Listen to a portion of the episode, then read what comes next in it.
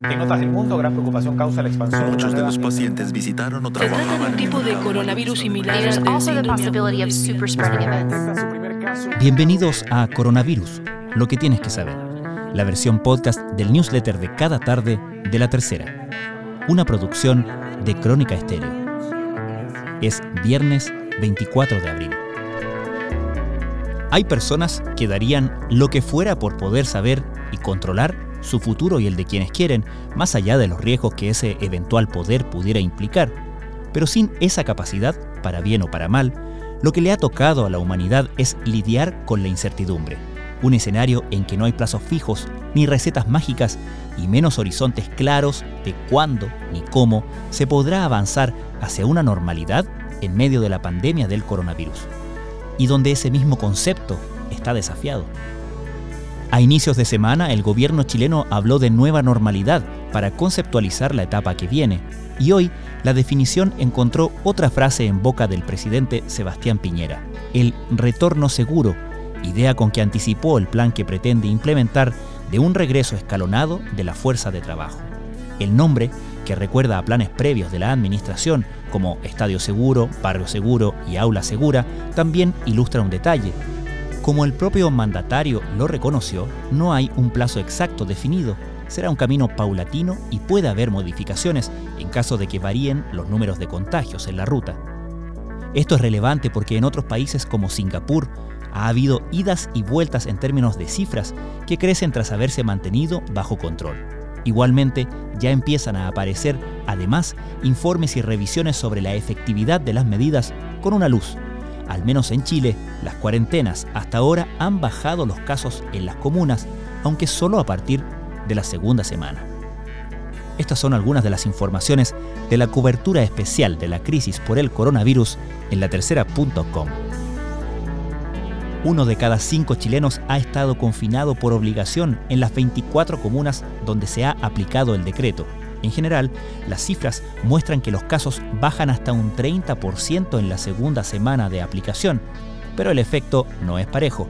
En zonas como Osorno, Santiago, Las Condes y Puente Alto, la restricción ha sido más efectiva, pero en Ñuñoa y Providencia ha costado reducir la propagación un llamado a recuperar la unidad nacional y la cohesión de nuestra sociedad, realizó esta jornada el presidente Sebastián Piñera al entregar más detalles del plan Retorno Seguro hacia una nueva normalidad en el marco de la pandemia del coronavirus.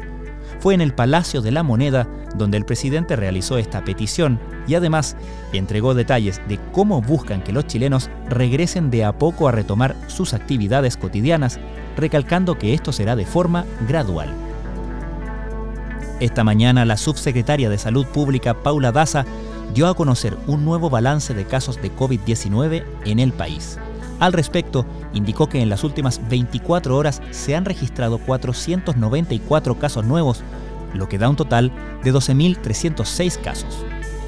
Actualmente, señaló Daza, hay 5.800 casos activos en el país, es decir, personas que portan el virus y que pueden contagiar, pero que se encuentran en cuarentena.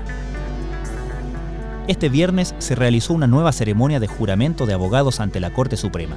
Como suele ocurrir, el Pleno de los Ministros del máximo tribunal se encontraba constituido. Los licenciados estaban vestidos formalmente mientras escuchaban con atención las palabras del presidente de la Corte, Guillermo Silva. La única salvedad en toda esta situación, ninguno, con excepción de Silva, se encontraba de forma presencial en el juramento. En medio de esta pandemia, muchos países han buscado desesperadamente equipos de protección personal como mascarillas o guantes para sus trabajadores médicos. Sin embargo, hay uno que no ha tenido problemas, Finlandia. A los finlandeses esta crisis los pilló con un stock enorme de estos insumos, en los que incluso se cuenta alcohol gel. Revisa en nuestro video semanal por qué este país tenía un amplio stock de estos productos. Mientras hospitales y clínicas del país siguen funcionando para enfrentar la pandemia del COVID-19, médicos, enfermeras, kinesiólogos, administrativos y auxiliares hacen frente al temor de contagiarse de la enfermedad y la carga emocional de convivir con esa amenaza.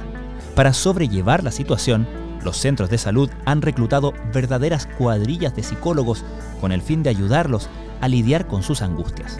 Es el tema de adelanto del suplemento Tendencias de la Tercera en latercera.com.